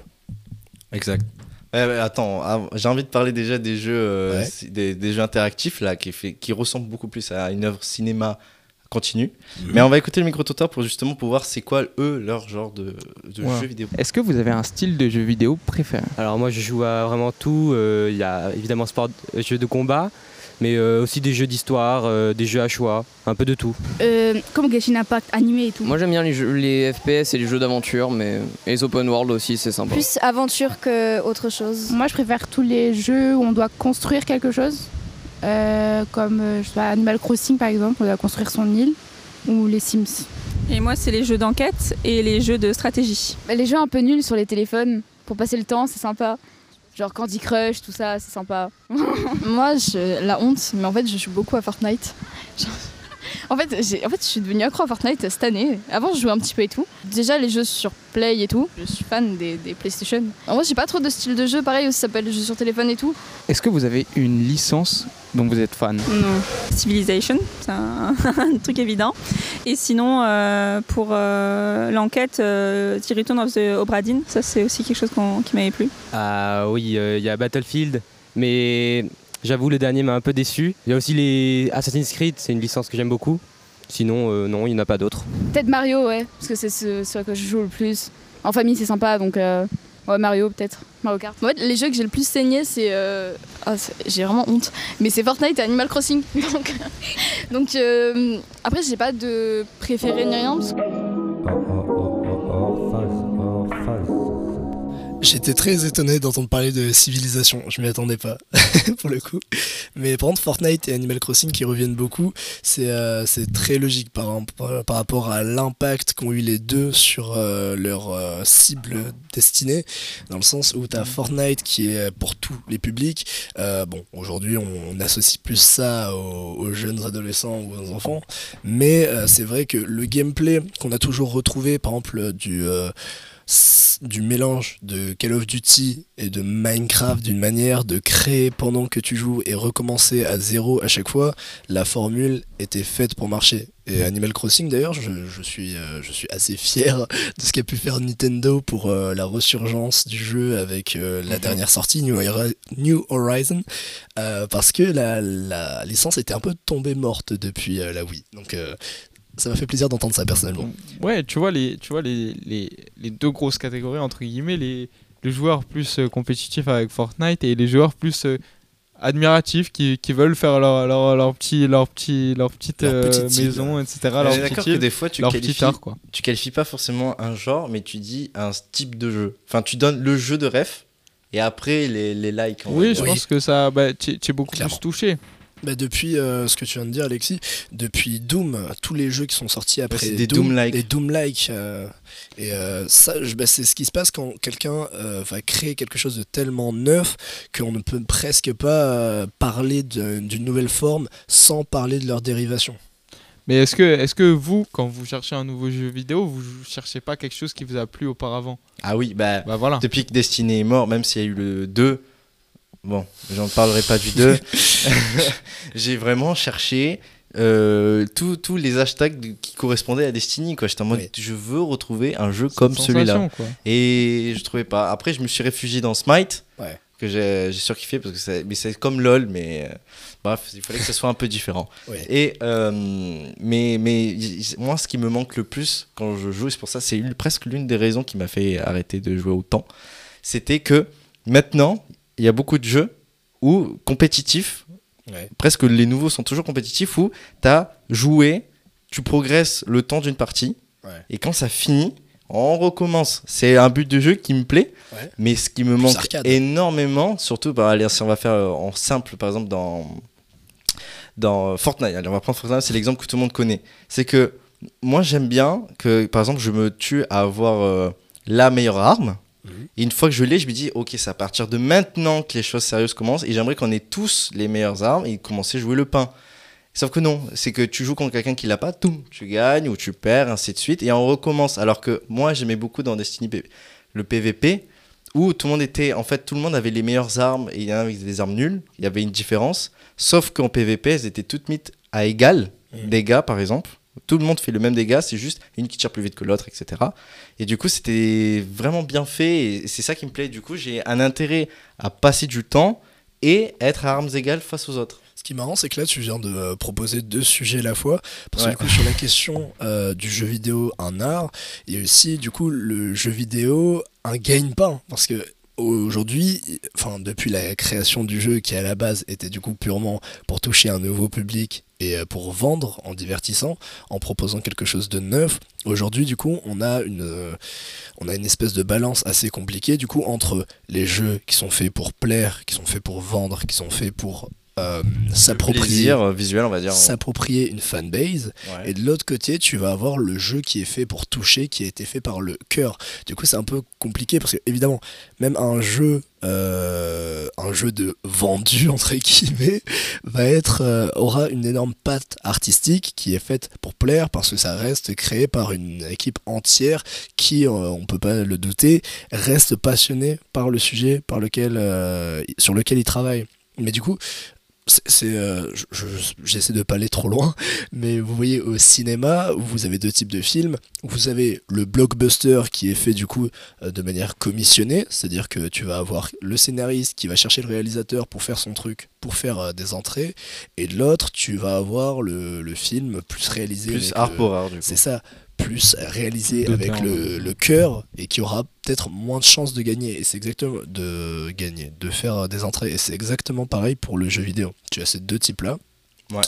Et du coup, ce que tu viens de, de citer, là, c'est des, des jeux qui sont faits pour accumuler une fanbase parce qu'un jeu en ligne ne peut pas vivre si jamais personne n'y joue. C'est beau de voir que chacun peut raconter euh, son art aussi. La création, moi je trouve que la création d'un jeu vidéo, c'est euh, euh, la création d'un jeu vidéo, c'est de l'art parce que il, il va retransmettre, la personne qui crée va retransmettre Son envie. travers son- de son équipe son envie. Et comme tu le dis, ça va faire des jeux, des jeux d'auteur, si je pourrais dire, et Ouais. des, des Qui existe blockbusters, vraiment. des triple A, on appelle ça. Mais, euh, mais euh, et voilà, et ça va toucher plus ou moins de public. Et, euh, et c'est le but ou non. Ubisoft est une boîte qui cherche vraiment à toucher tout le monde et à faire le plus de, de ventes possible. Nintendo aussi, contrairement à d'autres qui essayent de, aussi de faire des, des, des profits, mais en, en, gardant leurs pattes, leurs pattes à eux.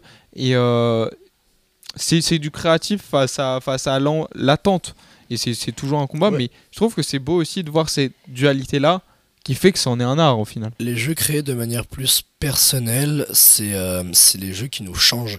Vous voyez cette sensation après avoir regardé un film du studio Ghibli, c'est la même qu'on va avoir après avoir fini un jeu qui nous a touché. On a l'impression de plus être la même personne, on a eu l'impression de connaître les personnages, de se voir changer à travers eux. D'avoir appris quelque chose. ouais. Et justement, c'est pour ça que une fois que tu as fini ton expérience avec ce jeu et que tu cherchais à trouver des choses similaires, c'est parce que tu as eu l'impression d'avoir vécu tout ce qu'il y avait à vivre dans ce petit univers et de devoir le quitter. C'est euh, une expérience qui, euh, Ah oui, non, qui c'est. nous touche c'est jusqu'au très- plus profond de notre âme. Moi, ça m'a vraiment presque un peu. C'est toujours mon ma frustration d'a- d'avoir Ouais. fini. En plus, c'est un MMO, quoi. Parce que des jeux solo, d'en avoir fini, je fais, je fais rarement les 100%. Mais, Ouais. mais euh, déjà, je suis un joueur qui, qui, quand il a fini, il- rarement il y rejoue. Mhm. Sauf si ça se joue en vitesse. Par exemple, les Mario, tu refais quelques niveaux qui t'a plu et tout. Mais Ouais. je fais rarement le- refaire le jeu. Et là, vu que c'est un MMO, c'est comme s'il y avait jamais de fin. Mais du coup, c'est moi, c'est tu peux créer une nouvelle vie dans ça. Et c'est euh, c'est ça qui était le plus impressionnant. Bah, alors moi, je t'avoue qu'en expérience des MMO, j'ai que euh, Wakfu et euh, Dofus.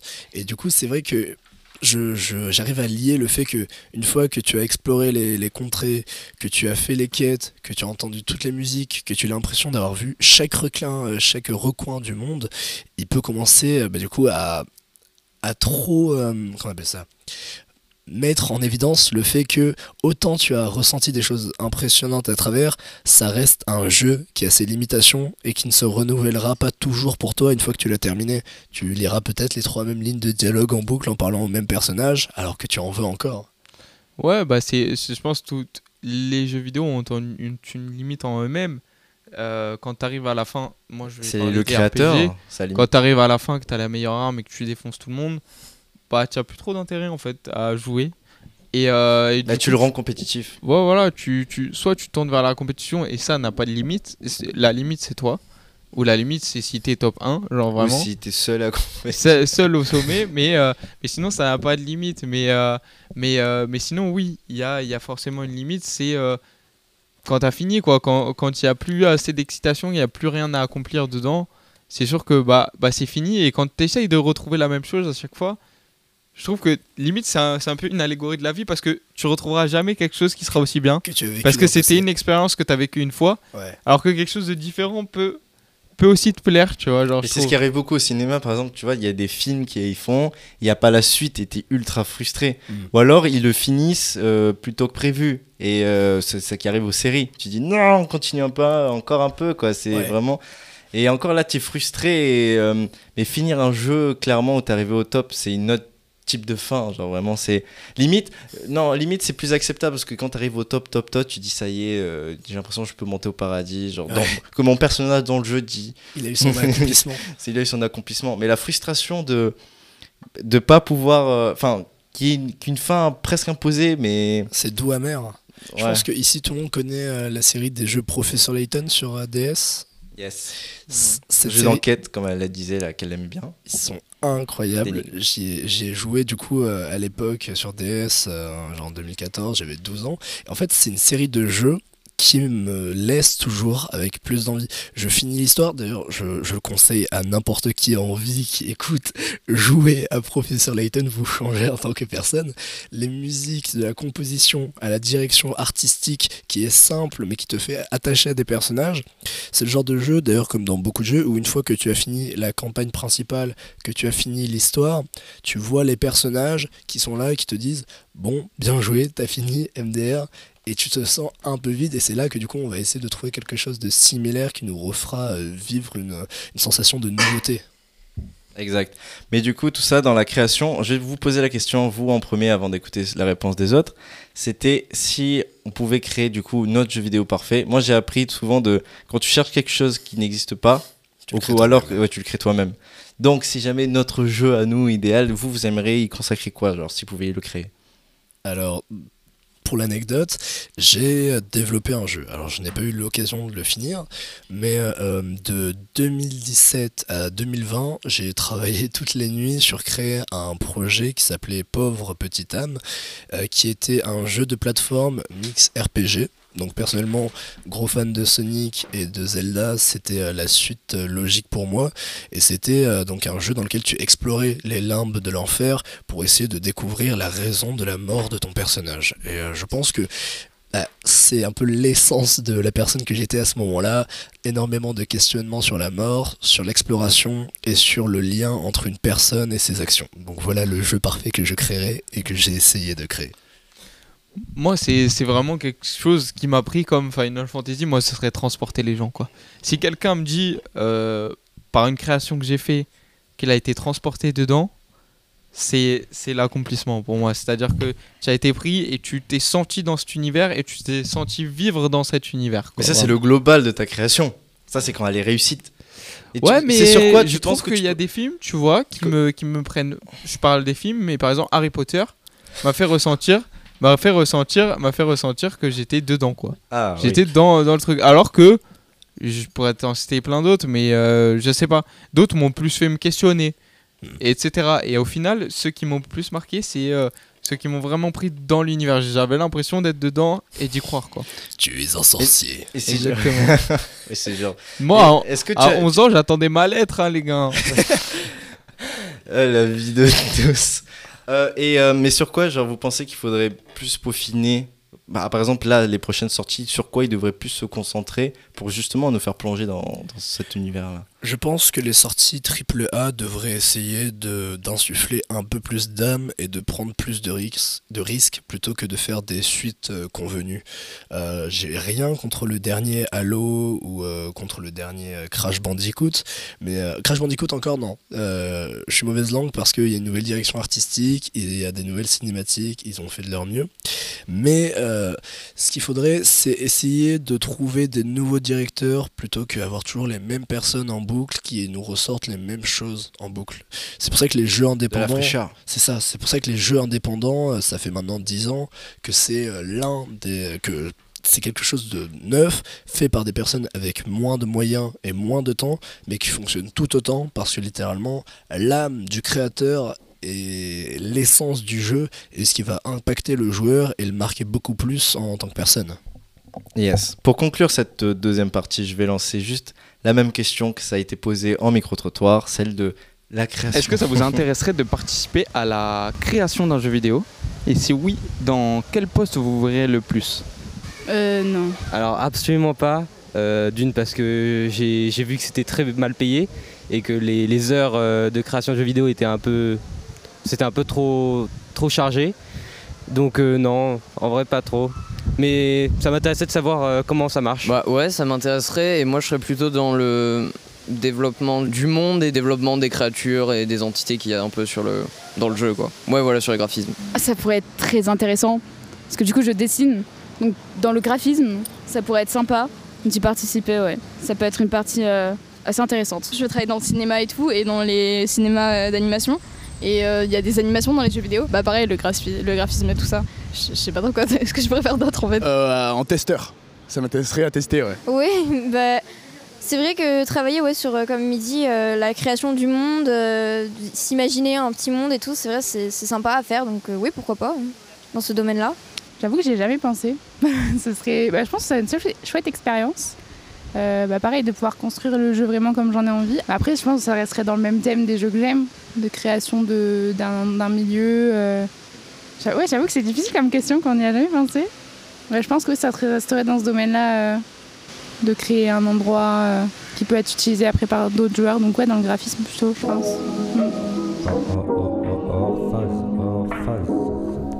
Ce que je trouve intéressant, que vous aurez remarqué, c'est que pas une seule personne s'est arrêtée et s'est dit non, je pense qu'il n'y a rien que je pourrais faire. Et ça, c'est à quel point la création artistique du jeu vidéo englobe tous les arts. N'importe qui pourrait y ajouter sa graine, pourrait y ajouter son talent, je pense. Exact. Là, on a clairement même débordé au fur et à mesure sur la dernière partie. C'est la suite, quoi, l'évolution que c'est en train de venir. Et moi, je, moi, ce que je voulais dire en premier, c'est que c'est l'une des choses qui m'ont le plus surpris de cette évolution sur l'art. C'est que Arte, Arte que tout le monde aime, tout le monde euh, trouve tout forcément un truc qui lui intéresse dedans, qui est Arte Radio, Arte TV, Arte Concert, absolument tout. Sauf les gens de droite. Excusez-moi. Wow. Et euh, maintenant, Arte a sa section jeux vidéo.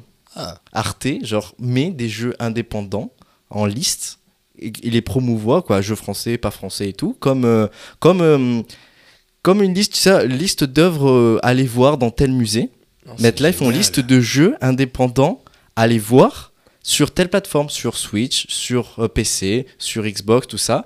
Et du coup, et c'est tout le temps des petits jeux, c'est jamais un triple A, Ouais. et c'est souvent des jeux. Là, les plus connus, c'était des, je connais, j'ai pas les mots, Ori, je crois, oui. Ori, ouais. Voilà, c'est des jeux dans ce style-là, c'est-à-dire euh, très beau, esthétique, beaucoup de dessins, Mhm. plateformes et beaucoup d'aventures. Moi, je jouais à, à Journée, à Journey, Journey. et, tout- et ça, ou alors des jeux de réflexion, des jeux des indépendants, innovants, et Arte le promouvoit. Du coup, ça m'a vraiment fait le lapsus sur l'art, que comme quoi c'est vraiment défini aussi comme le sport et de l'art. Sache que tu viens de m'apprendre quelque chose. J'ignorais complètement qu'Arte a fait ça. Et euh, genre, c'est incroyable. C'est une fierté. C'est une fierté d'avoir un média aussi important, aussi connu et aussi réputé qui promouvoit des petites œuvres. C'est génial, juste. Et, à cela, est-ce que voilà, ben, les avantages euh, qu'on voit, c'est que vraiment ça touche tout le monde. Là, en fait, ce que moi j'ai compris, c'est que comme un art, tout le monde peut y trouver son compte, qu'il soit très peu sensible ou, extrêmement sensible, du coup, qui joue à tout. C'est pour ça que je joue un peu de tout, ou alors je joue qu'à ça, je trouve si, tout le monde s'y trouve. Et, mais qu'est-ce que ça pourrait impliquer de mal dans tout cela? Est-ce qu'on y trouverait quelque chose du mal ou pas, déjà? À part le business model, euh, mais. des, euh, bah, des dérives, je pense qu'on les a citées. Faut pas s'enfermer là-dedans. C'est, moi, je trouve ça incroyable. Et euh, mais voilà, faut que ça reste un, divertissement ou alors selon l'approche que tu en as, mais faut que tu sois conscient de ça et pas que ce soit que tu sois maître de ça, quoi. Pas que ce soit l'inverse, pas que ça devienne une addiction comme on a pu en parler. Et voilà, les dérives. Après, euh, après des dérives doit y en avoir d'autres, mais je vous avoue que là, je vois pas trop. C'est vraiment la phase bateau du. euh, tout est bon tant qu'on n'en abuse pas. Les, les choses bonnes. Ouais, euh, faut- d'accord. Vraiment, la nourriture, c'est bon, c'est cool. T'en prends trop, c'est pas ouf. T'en prends pas assez, c'est pas ouf non plus. Et c'est pareil pour les jeux vidéo. C'est tu Ah, en consommes. si on ne consomme pas assez de jeux vidéo, on se sentirait mal. Oh. Je, euh, je pense que ça dépend des personnes. C'est Et une fois que tu as goûté, c'est une l'addiction addiction, aussi, ouais. c'est ça. Par exemple, mon TPE du lycée, quand ça existait encore, moi, c'était sur l'addiction aux jeux vidéo. Donc j'ai fait, euh, j'ai fait toute ma présentation et euh, mon, mon formulaire sur ce sujet. Et euh, à travers mes recherches, parce que du coup, je l'ai fait l'année même où euh, l'addiction au jeu est devenue reconnue par, Ouais, par les médiums de santé. Et tout ce qu'on a pu trouver comme conséquence était plus euh, mental qu'autre chose du coup. Euh, donc il y a des personnes du coup qui sont déjà neurodivergentes, qui vont du coup avoir des problèmes par rapport à, ne, à différencier la réalité du jeu et du coup euh, ça peut compliquer la vie, mais ça du coup c'est sur une personne particulière de base. Et physiquement parlant, tout ce qu'on a pu trouver comme problème physique que ça pourrait amener, c'est des légères crampes aux mains, la posture et un peu mal aux yeux. Donc finalement c'est quelque chose qui reste assez minimal. Ouais, force. Et euh, la question qui a été posée, on écoutera sûrement les réponses, mais on va essayer de la décortiquer dès maintenant. C'est quelque chose qu'on n'a même pas du tout évoqué, pourtant. Est-ce qu'on aurait atteint le summum du format jeu vidéo? Et ce serait quoi la nouvelle nouveauté qui est en train d'arriver? C'est une super bonne question. Genre, vous trouvez pas? Bah, Bah si. Moi, je pense qu'on n'a jamais atteint le, le summum. Parce qu'on n'a jamais, parce qu'il y a toujours des choses. Il y a toujours des choses à, à- à faire évoluer. Et moi, j'ai jamais ressenti, j'ai jamais ne pas ressenti les limites d'un jeu vidéo. Je sais pas si vous comprenez ce que je veux dire, mais je me suis toujours, il y a toujours un jeu vidéo qui m'a pris pendant quelques heures et après, au final, j'ai senti quand même qu'il y avait des limites. euh, que ce soit au niveau de l'histoire, euh, que ce soit de mon interaction avec les autres personnages, ou que ce soit et qu'en fait je me suis senti dans un jeu vidéo. Donc je pense que réussir à, à ancrer vraiment des choix du personnage que ça puisse influencer, mais pas d'une façon minime que tu ressentes que ce soit un, un choix, ah bah t'es bon, t'es pas bon, etc. Que ce soit plus complexe que ça, que tu arrives à retranscrire au final la psychologie quoi, et la sociologie, donc euh, l'étude de l'individu et l'étude des foules, euh, dans un jeu vidéo, je trouve que ce serait incroyable. Personnellement, j'ai beaucoup réfléchi à la question dans les 20 secondes que je viens d'avoir, et c'est vrai que je crois être complètement en paix avec euh, l'état du jeu vidéo tel il est, Euh, dans le sens où c'est compliqué d'imaginer une nouvelle couleur euh, sur le, spot, mais le cinéma, ça fait aujourd'hui bien plus de, de, de, de 100 ans que c'est la formule elle est là. Et le jeu vidéo, c'est quelque chose d'assez similaire, dans le sens où on a des, pro- des progressions graphiques et euh, techniques, mais la formule elle-même, je ne sais pas si on peut y rajouter quoi que ce soit. Même si évidemment, on a la VR qui commence à être ajoutée. Ça fait maintenant 20 ans du coup qu'on a le motion system qui détecte les mouvements. Et c'est quelque chose qui est assez marrant parce que c'est des dérivations du système de base et malgré le fait que tout cela existe, aujourd'hui vous retrouvez quand même les gens devant leur écran avec une simple manette et qui sont complètement euh, complets devant ça. Du coup je pense pas vraiment Sûrement, après on, peut, je, on pourrait toujours être impressionné par le futur, mais je sais pas s'il y a une nouvelle chose que l'on pourrait ajouter au système de base qui deviendrait, euh, qui deviendrait tout aussi importante. Je pense pas. Je pense pas. Ouais, bon, mais le truc sociologique, tout ça qui pourrait s'incruster, bah, c'est un peu l'IA dans les jeux qui soit mieux fait encore plus, quoi. Toujours des... aller plus loin. Oui, mais est-ce que c'est possible physiquement? Faudrait, faudrait trouver qu'il y a et ressente des choses et ce serait physiquement pas possible. Ou alors coder un jeu tellement profondément, mais tellement de lignes de code pour chaque Mais il y a des jeux éventualité, comme ça. chaque éventualité que ça crée une pseudo ressemblance, mais c'est mais c'est c'est compliqué. Bah, Il y a un jeu que c'était. euh, bon, c'est un jeu vraiment bateau, mais c'est qu'en gros, tu pourrais poser une question à l'IA, et vu que tout, c'est un- c'est une IA connectée à tout le monde, bah, il apprenait tellement vite. Yvebot Ouais, un délire comme ça. C'était Ouais. une boule jaune, je crois. Ouais. Et après, c'est parti en, en cacahuète parce que Oui. Du coup, les gens- les gens tout le monde t'insultait, quoi. quoi. Mais, Ouais, c'est ça. mais du coup, en fait, c'est la seule fa- vraie façon de, de faire le rendre ultra réaliste parce qu'il sait quoi te répondre parce qu'il a reçu tellement de fois cette question que maintenant il a appris la réponse. Je pense que je vois tellement le, le jeu comme un art que je suis pas forcément, euh, je suis pas forcément attiré par l'idée d'une intelligence artificielle tellement poussée qu'elle se renouvelle à chaque fois. Un livre, quand tu le relis, c'est toi qui découvres de nouvelles choses. Le livre n'a pas changé entre temps. Et je pense que c'est pareil. Une peinture, quand tu la regardes, tu découvriras de nouveaux détails, tu découvriras de nouvelles choses. Mais la peinture, elle va pas changer devant toi parce que c'est bon, t'as fini de la regarder. Et c'est pour ça que ça existe la- les suites, c'est pour ça que t'as les DLC, c'est pour ça que tu as du coup les mises à jour. C'est parce que le jeu souvent est dans un état fini auquel on ajoute de nouvelles choses. Pas quelque chose qui va faire que l'entité va évoluer avec toi avec le temps. Parce que si c'est ça qu'on cherche, euh, il y a l'humanité qui existe. Ouais, c'est ça. Exact. Moi, la, moi, la grande nouveauté que j'aimerais, c'est juste retrouver un Destiny 3 en vert. non, mais c'est plus. Ouais, c'est en fait des- d'être encore plus baigné dedans. Mais moi, c'est vrai que la- la- le, le truc qui m'attire le plus dans les nouveautés et l'évolution que ça prend, c'est dans la VR. Bon, en plus d'être impliqué dedans, d'être dans la- dans l'interaction et tout, moi j'aimerais beaucoup jouer à la VR en ce moment même pour les jeux. euh, comment ça s'appelle Social. euh, bref. Les on- simulateurs sociaux? Ouais, en gros, tout le monde est dans une pièce et tout le monde parle et tout le monde se Ah, déplace. VR chat? VR chat. Ouais. Parce que c'est très drôle tout ça et que sinon ça je le ferais dans la vie, mais le fait de dépasser le format et du coup tu. Bref, c'est. De transcender son C'est super drôle, mais d'essayer d'être impliqué dedans, mais plus dans l'interaction, vraiment quand tu dis sociologique, mais de vraiment de parler et de faire avec un but. Mhm. Parce que c'est le- c'est quelque chose qu'on fait beaucoup dans les MMO, c'est-à-dire que tu joues, tu communiques vraiment, tu, tu vannes ou alors tu fais des stratégies et tout, mais avec des. Avec, euh, Je suis en train de décrire avec un escape room en VR en fait. Un escape room en VR, ouais, ben pourquoi- mais à plusieurs du coup. Oui, le fait d'avoir du coup euh, cette interactivité, ce but avec d'autres gens, c'est ça ressemble beaucoup à, à ça. Par exemple euh, aussi, euh, bon, sujet un peu rigolo, Among Us, ce jeu du coup euh, qui, a- qui est devenu viral d'un coup, sa version VR euh, a incroyablement marché parce que c'est ce que les gens recherchaient, un jeu où chacun avait un but, où chacun avait sa personnalité et où du coup le jeu évolue à l'infini juste par les joueurs qui sont derrière. Exact. Bon, on- là, il y avait une question qui était posée, mais on- qu'on a répondu au fur et à mesure. Est-ce que, en plus d'être un intérêt social, c'est devenu un lieu de vie social Mais clairement, genre, euh, tu peux clairement euh, t'y plonger dedans et avoir une espèce de doublure. C'est une communauté. Bah ouais, moi je trouve que les MMO sont incroyables pour ça parce que ta personnalité est vraiment, est vraiment retracée.